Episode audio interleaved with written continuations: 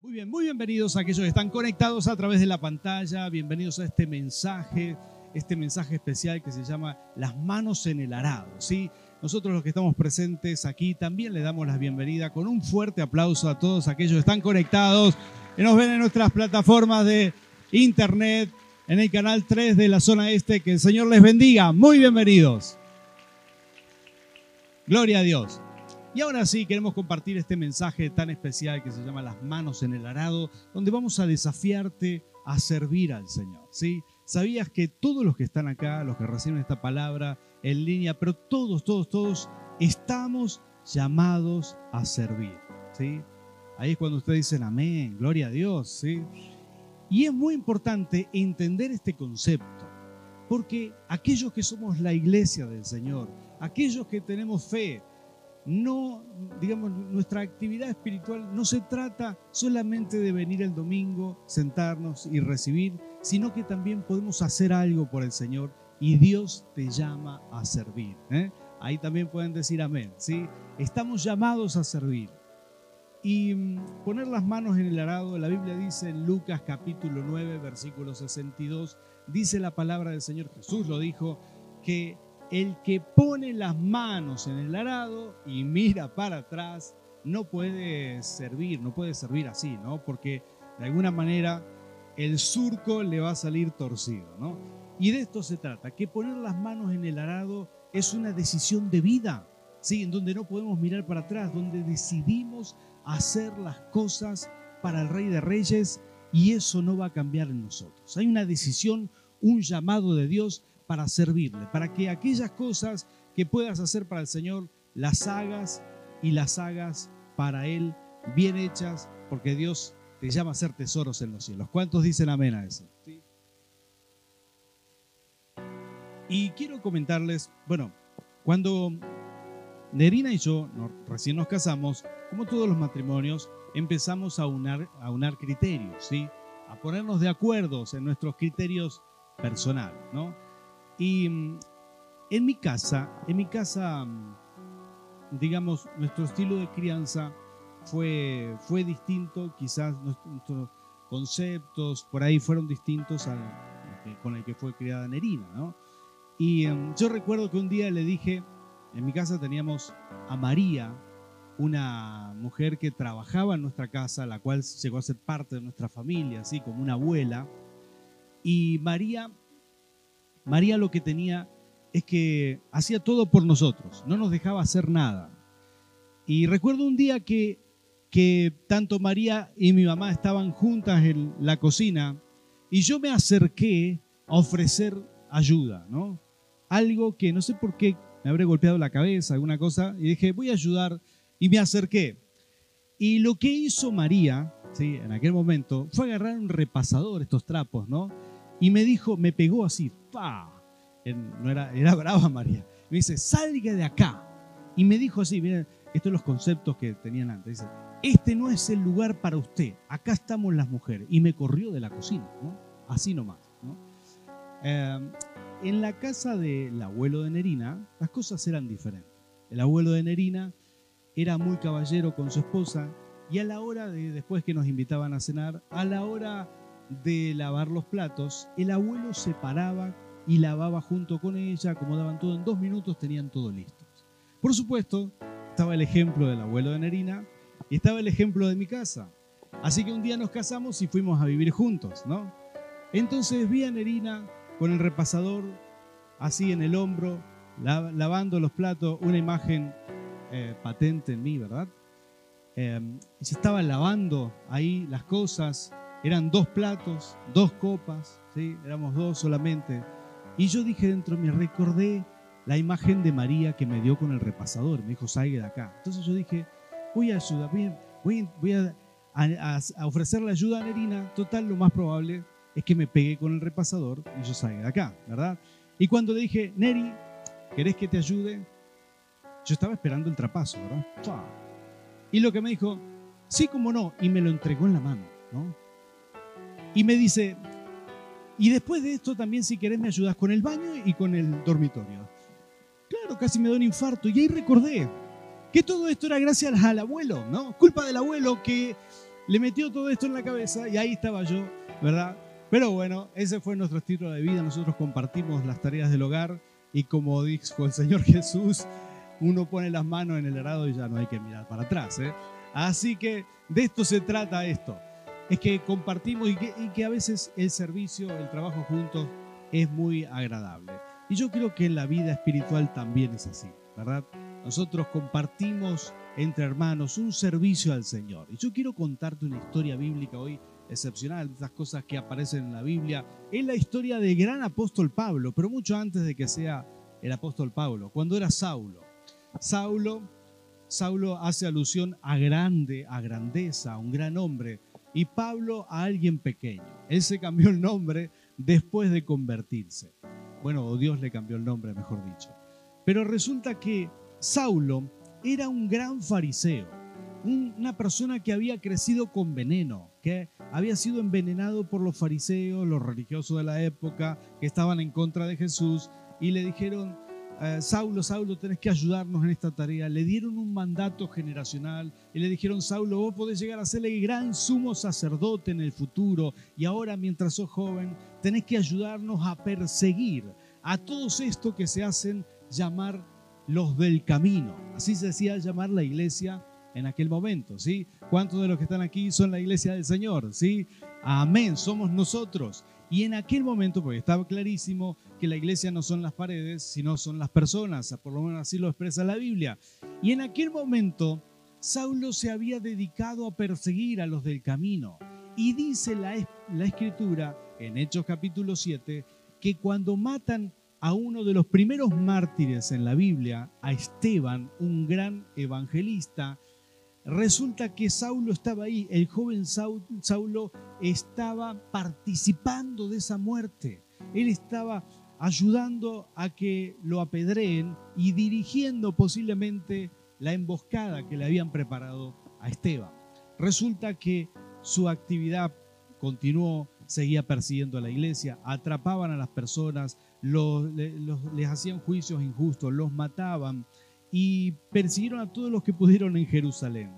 Cuando ya no quedaba más en Jerusalén, Saulo dijo, ya está, atrapamos a todos. Y alguien le dice, no, no, pará, hay una ciudad que está en Siria, se llama, la capital se llama Damasco, y en esa ciudad, ahí se, fue, se escaparon todos los cristianos y allá están predicando el Evangelio. Las iglesias en Damasco están creciendo mucho, ¿sí? Como si alguien dijera, las iglesias en Mendoza están creciendo mucho, así que tenemos que frenar eso. Esos son los pensamientos del enemigo, ¿verdad? Siempre intenta frenar. Entonces Saulo habla con su jefe y les dice, necesito, una, eh, necesito ir a perseguir a la iglesia que está en Damasco. Pero dice, pero pará, allá hay otra jurisdicción. Lo que podemos hacer es darte unas cartas de extradición, ¿sí? Para que vos, con excusas religiosas, los, los traigas de regreso y acá los vamos a matar a esos cristianos. Todo un plan armado, todo preparado. Le firman las cartas a Saulo y sale en viaje hacia Damasco. Mientras iba por el camino ya llegando cerca, dice la escritura, que el Señor Jesús se le aparece. Yo quiero leerte algunos versículos aquí que son sorprendentes. El Señor Jesús se aparece como una luz brillante. Lo curioso es que él iba a perseguir a los del camino y con cierto humor e ironía el Señor se le aparece en el camino. Y al ver esa luz dice que Saulo cae al piso, queda totalmente desconcertado y todos, aún los compañeros de Saulo, los súbditos de él, escuchan esta voz que le dice, Saulo, Saulo, ¿por qué me persigues? Y Saulo por fin se da cuenta que Dios era real, que el Señor Jesús era real y que él era el que había estado equivocado toda la vida. Saulo era una buena persona, pero a alguien le había enseñado mal, como muchos de nosotros, ¿verdad? Nos enseñan mal y no hay nada que hacerle, a hacer las cosas con los principios y valores equivocados. Y Saulo estaba convencido que estaba en lo correcto. De pronto se aparece el Señor Jesús, como se apareció en tu vida y en la mía, y nos muestra cuál es el verdadero camino. Ah, esta es la historia de Saulo, ¿no? Pero curiosamente, dice la escritura, y yo quiero leerte desde el versículo 7, esto es Hechos capítulo 9, ¿sí? Para aquellos que tengan su Biblia en los teléfonos, en los celulares, o la traigan en papel. Y aquellos que están conectados van a ver estos textos en línea. Dice el versículo 7, los hombres que viajaban con Saulo se detuvieron atónitos, dice, porque oían la voz, pero no veían a nadie. Saulo se levantó del suelo, pero cuando abrió los ojos no podía ver. Así que lo tomaron de la mano y lo llevaron a Damasco. Estuvo ciego tres días sin comer ni beber nada. Había en Damasco un discípulo llamado Ananías, a quien el Señor llamó en una visión, Ananías, aquí estoy, Señor.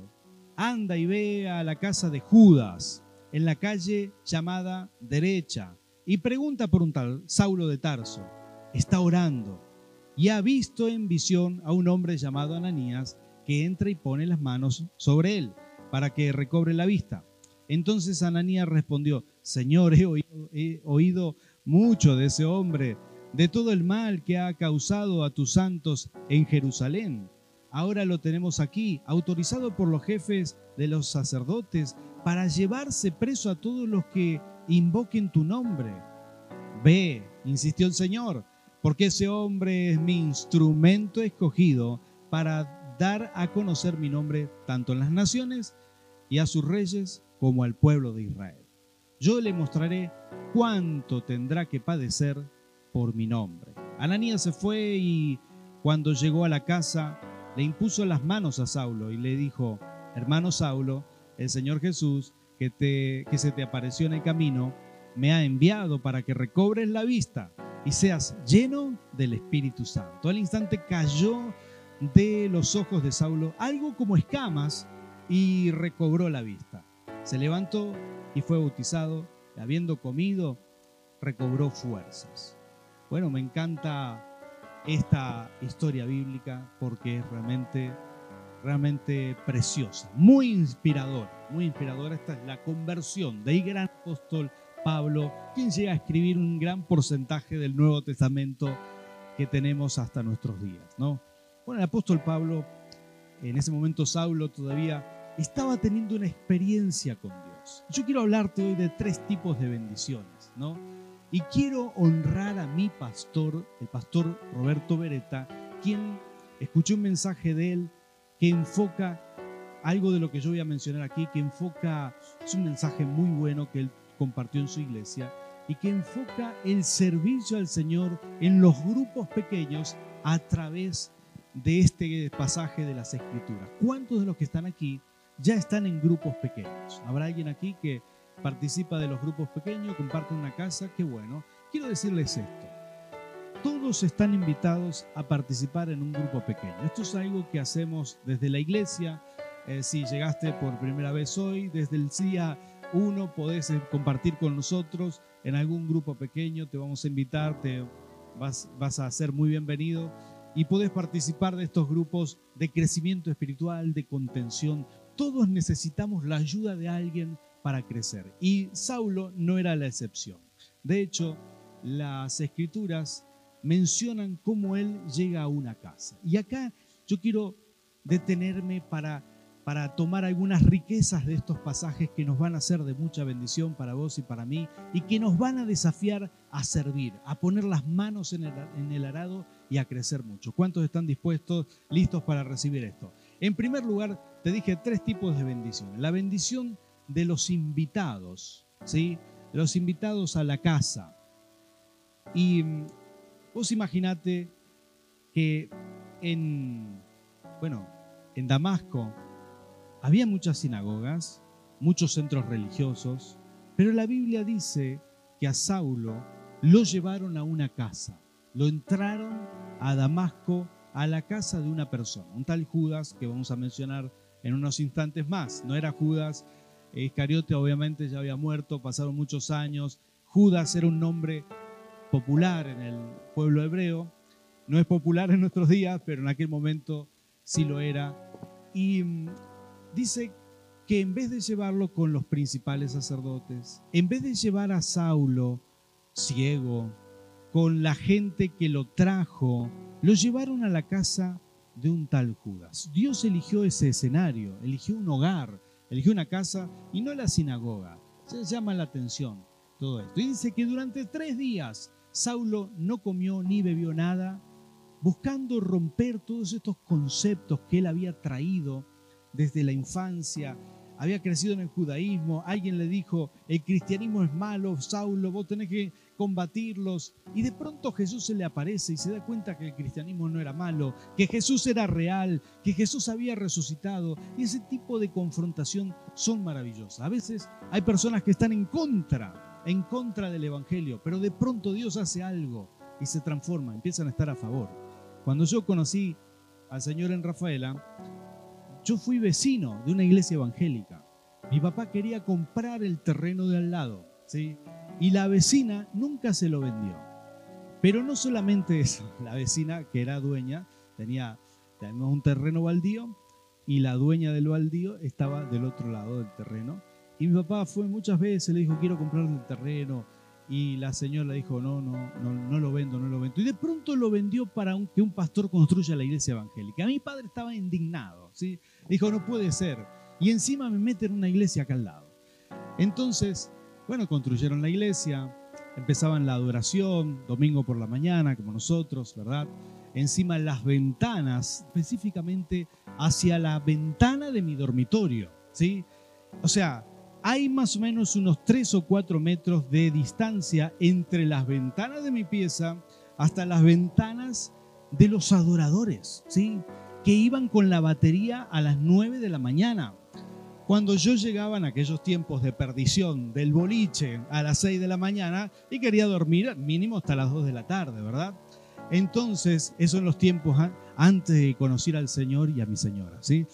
Y llegaba ahí y los hermanos le dan paca, paca, paca con la batería y yo estaba destruido. Así que un día me levanté hice de todo, les hice humo para que le entren por la ventana, ah, justo tenía ahí el asador de mi padre cerca, así que les hice mucho humo, tuvieron que cerrar las ventanas, otro día le saqué el caño de escape a la moto y le hice más ruido que la batería, y otro día, ese fue el peor de todo, le tiré una piedra arriba del techo de chapa, ¿no?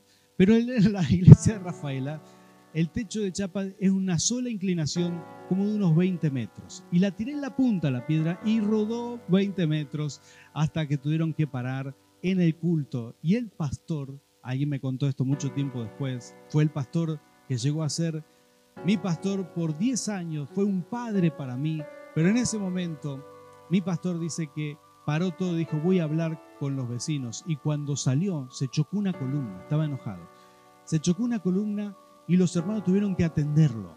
¿sí? Miren todo lo que pasó. Y le pusieron una curita y todo, porque se había, golpeado mal, pastor Randy Brando. Y nunca pudo venir a hablar conmigo. Sin embargo, el Señor hizo lo que hizo con Pablo. Un día me entregué a Cristo. Y lo maravilloso fue que aparecí en esa misma iglesia, ¿sí?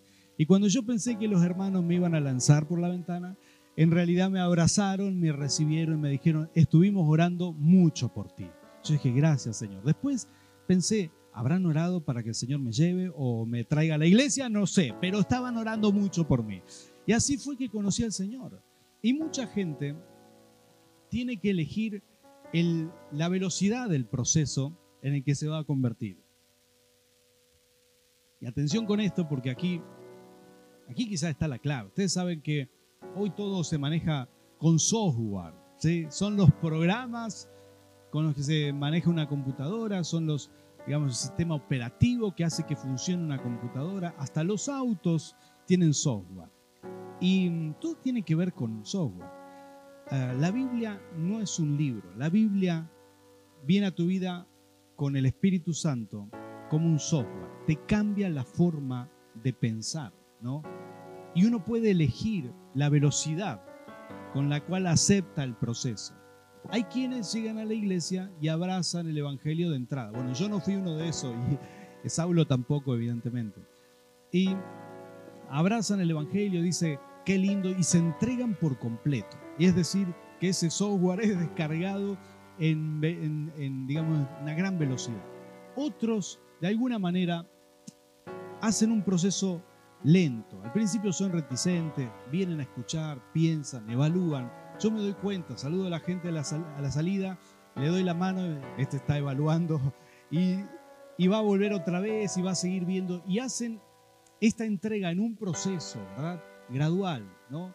Primero son reticentes, no quieren, quieren evaluar muy bien. Y yo respeto eso y creo que es muy valioso.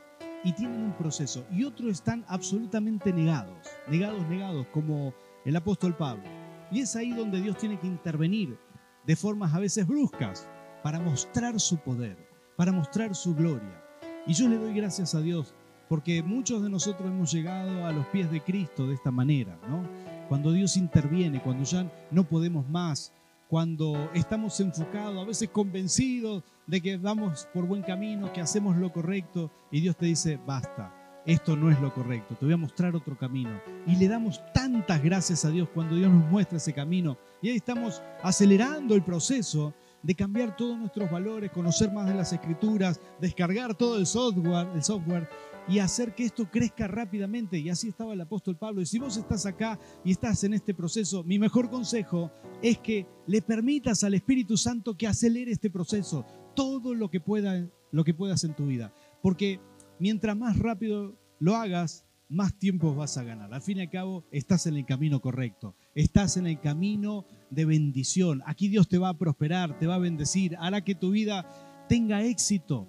Pero a veces somos nosotros los que le ponemos un freno. No le pongas freno al Señor. Hace como el apóstol Pablo, que en tres días ayunó y oró para sacar todos sus conceptos viejos y recibir lo nuevo que Dios tenía para él. ¿Cuántos dicen amén a eso? Me encanta esta palabra. Pero acá viene la segunda bendición, porque no fue el único bendecido. Está la bendición de un tal Judas, que aparece acá en las escrituras. Dice que Dios le habla a Ananías y le dice, anda a la casa de Judas, la casa se encuentra en Damasco, en la calle eh, llamada derecha, ¿sí? Y ahí en esa casa vas a encontrar a Saulo de Tarso. Él ya tuvo una visión, yo ya le expliqué en visión que vas a ir. Y Ananías va y encuentra la casa. Pensá en este privilegio. Qué grande que es que Dios sepa dónde vivís. Sepa la dirección de tu casa porque has orado en tu casa. Y que Dios la elija para hacer un escenario de encuentro con Él.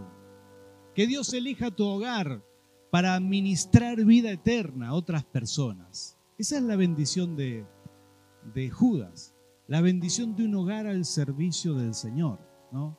Saber que tu casa, mire, yo conozco gente, cuando trabajábamos en Buenos Aires, gente muy humilde, no tenía los medios, pero un hombre me dijo, yo voy a hacer todo lo posible para que en mi casa se predique el Evangelio. Necesitábamos abrir ahí un lugar porque la gente no podía llegar a la iglesia, a donde teníamos la iglesia.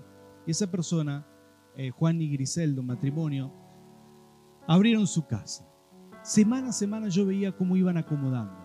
En un espacio que era el garage, lo habían ampliado, ponían chapa, la semana siguiente habían puesto luces y habían invertido, compraron sillas, compraron eh, mesas y no tenían dinero, yo lo sé, pero Dios los bendecía para que su casa esté cada vez más adecuada para todo, porque ese era su corazón. Ellos decidieron, Señor, quiero abrir mi casa para ti.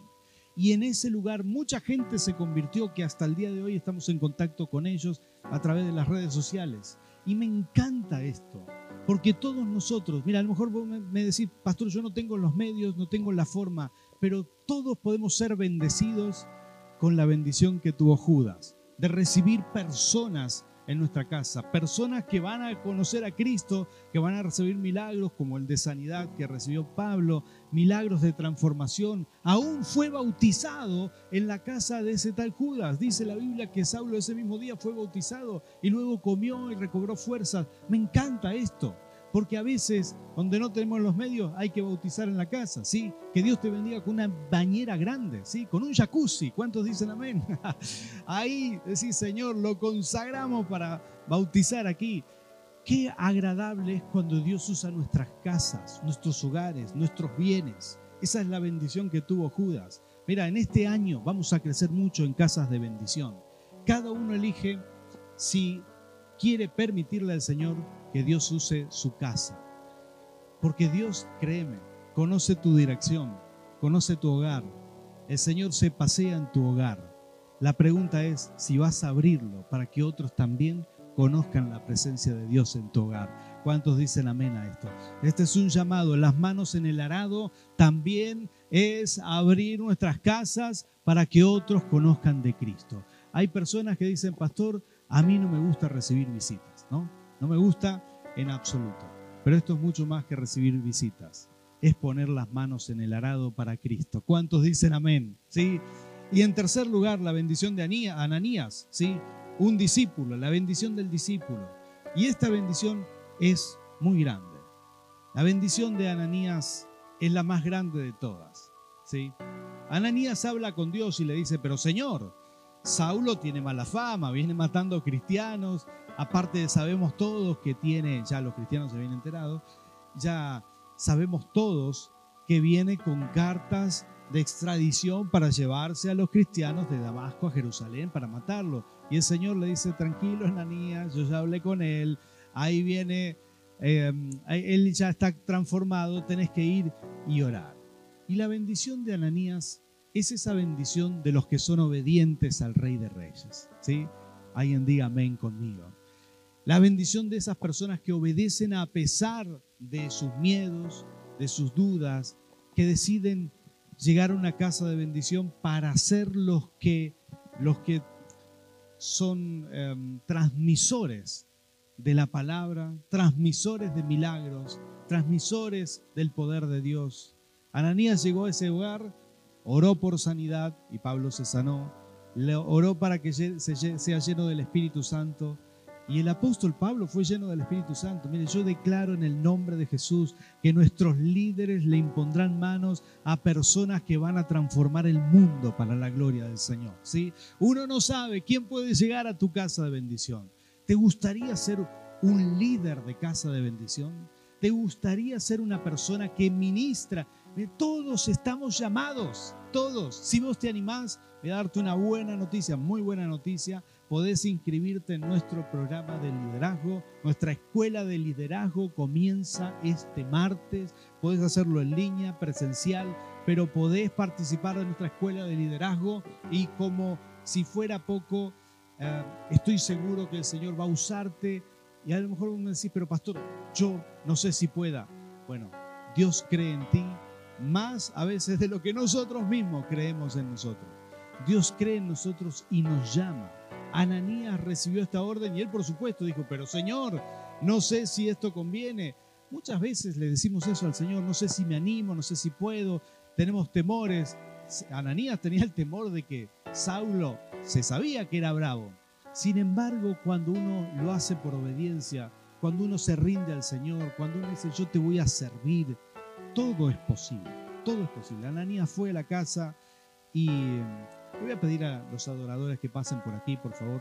Ananías fue a la casa de ese tal Judas, bautizó a Pablo, le, le puso las manos. Dice que cayeron como escamas de sus ojos, como escamas, no eran literales, pero empezó a ver. Saulo, que había sido ciego espiritual toda su vida, conoce a Cristo y empieza a ser ciego físicamente pero dejó de ser un ciego espiritual y comienza a ver en el espíritu. como si fuera poco, ahora también comienzas a ver físicamente después de esos tres días de ayunar y estar ahí buscando la presencia de Dios.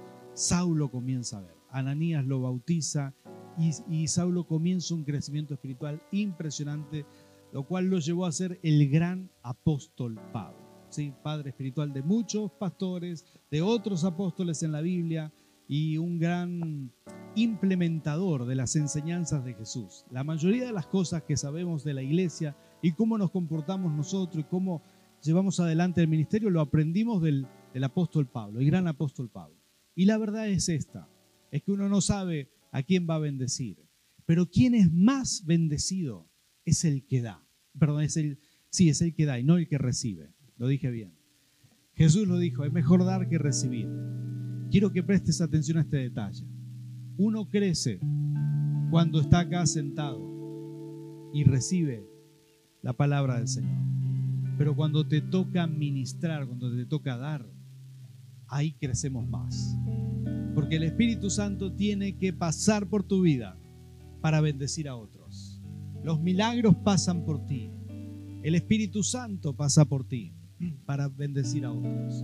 Es como una copa que se llena y que rebosa para, para bendecir a otros. Y de alguna manera Dios hace esto, le, le gusta hacerlo así, ¿no? Nos elige, todos estamos llamados a servir, todos estamos llamados a poner las manos en el, en el arado, a servir en lo que sea, en lo que fuera, pero trabajar para el Señor, no ser solo un asistente a la iglesia, sino una persona activa en el ministerio. Y en este ministerio tenés lugar para servir. En este ministerio, si no estás capacitado, te vamos a capacitar. Y si uno le dice que sí al Señor, ahí está la bendición más grande, la de Ananías. Por eso Jesús lo dijo, siempre es mejor dar que recibir. Claro que uno recibe cuando es discipulado, pero es más bendecido cuando disipula a otros. Claro que uno recibe cuando cuando recibe un milagro y alguien no era por ti, pero nunca te vas a sentir tan bien y tan conectado con el Señor. Cuando sos vos el que ora y otro recibe el milagro porque es un verdadero placer, un verdadero honor servir al Rey de Reyes y ver que otras personas se acercan a Jesús por tu vida, porque los invitaste a la iglesia, porque los invitaste a tu casa de bendición, o como las mujeres que invitaron este sábado pasado a otras mujeres al té de mujeres. Qué maravilla, uno nunca se siente tan bien, me imagino, ¿verdad? Algunas mujeres sentadas ahí, ver que llegan esas personas, compañeras de trabajo, amigas, y se sentaron contigo en la mesa, maravilloso. Uno se siente realizado, hay un gozo del espíritu. Esas son las cosas que te hace crecer. A partir de ese momento ya no sos igual, empezás a ser una persona madura en el Evangelio. ¿Cuántos dicen amén? Porque Dios te llama a servir. Así que nosotros le damos gracias al Señor por tantas maravillas que Él nos permite, porque Dios lo diseñó así que en el ministerio, bueno, se trata de crecer, se trata de no solamente quedarnos en el primer peldaño, sino subir toda la escalera que Él preparó. Se trata de seguir avanzando, de seguir conociendo, paso a paso, por supuesto, sin, sin saltar peldaños a la vez, pero sí con un llamado claro a servir. Y yo le pido al Espíritu Santo que en este momento Él te haga arder en el corazón el llamado de Dios para poner las manos en el arado, para estar activo en el ministerio. A veces el enemigo lo que desea y lo que anhela es que nos enfoquemos tanto en nuestra vida personal que desenfoquemos aquellas cosas que potencialmente podríamos hacer. Y yo quiero romper eso en el nombre de Jesús. ¿sí? Quiero romper estrategias del enemigo para mantenerte frío, cautivo, eh, desalentado. Dios te llama a tener frutos y a tener alguna de estas bendiciones. Quizás llegás hace poco tiempo, estás aquí, tendrás la bendición del invitado especial, como fue Saulo a esa casa. Otros ya están en un momento de decir, voy a abrir mi casa, quiero invitar a mis amigos, a mi familia, quiero que otros conozcan del Señor. Tendrás la bendición que tuvo Judas, la bendición del anfitrión, del discípulo, del que multiplica, del que sirve al Rey de Reyes, del que entrega todo por el Señor. Así que sea lo que sea, a lo cual Dios te está llamando ahora, yo quiero orar por ti, porque serás bendecido. El Señor estará contigo. Y sé que esta palabra va a ser eco en tu mente. Y sé que el Espíritu Santo te va a hablar una y otra vez, porque me pasó a mí. Y el Espíritu Santo hace arder el llamado. Esto no lo hago yo, lo hace el Señor. Y uno de pronto tiene ese anhelo, ese deseo de servir, de crecer, de, de ver que Dios puede hacer maravillas en tu vida y a través tuyo.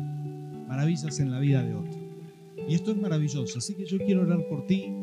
Voy a pedirte que te pongas de pie y vamos a orar juntos y vamos a pedirle al Señor que hoy derrame su bendición aquí en este lugar. lo haga sobre tu vida y que se active el llamado del Espíritu Santo sobre ti. Se active este llamado. Rey de Reyes, te damos gracias por este momento. Gracias Jesús. Gracias Señor. Tu, tu, presencia está aquí. Señor, esta es mi oración. Activa el llamado en este momento. Arda en nuestro corazón. En el nombre de Jesús. Arda en nuestro corazón tu llamado, Señor. Oh Padre Santo, Espíritu de Dios, Señor, actívanos, actívanos, actívanos en el nombre de Jesús. Aquí hay gente que tú le estás hablando y ya venías hablándole de acelerar los procesos de crecimiento, como el apóstol Pablo, que en tres días ayunó y oró para dejar el pasado y no mirar para atrás, para poner las manos en el arado y mirar solo hacia adelante. Y Señor, yo sé que hay gente que tú estás llamando en este tiempo. Otros tú ya les hablaste de ser instrumento de bendición, de tener ah, la bendición del anfitrión, de abrir sus hogares para que otros conozcan, para conectar a la gente contigo. Señor, y hay otros que están siendo llamados. Señor, ser discípulos con la bendición de Ananías.